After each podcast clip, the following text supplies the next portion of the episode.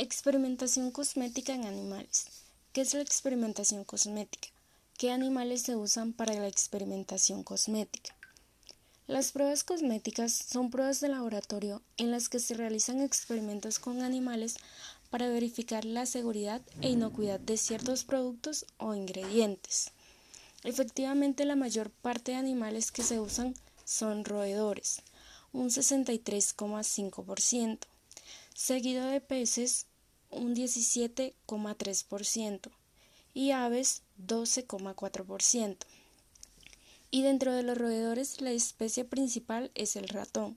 Se registraron 460.761 uso de ratones, equivale a un 56,4%.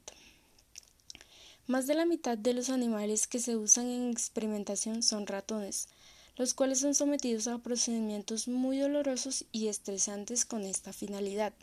En estos estudios, que generalmente no usan analgésicos, se mide el grado de irritación e inflamación en los ojos y piel. En consecuencia, los animales se pueden quedar ciegos, sufrir convulsiones o incluso morir.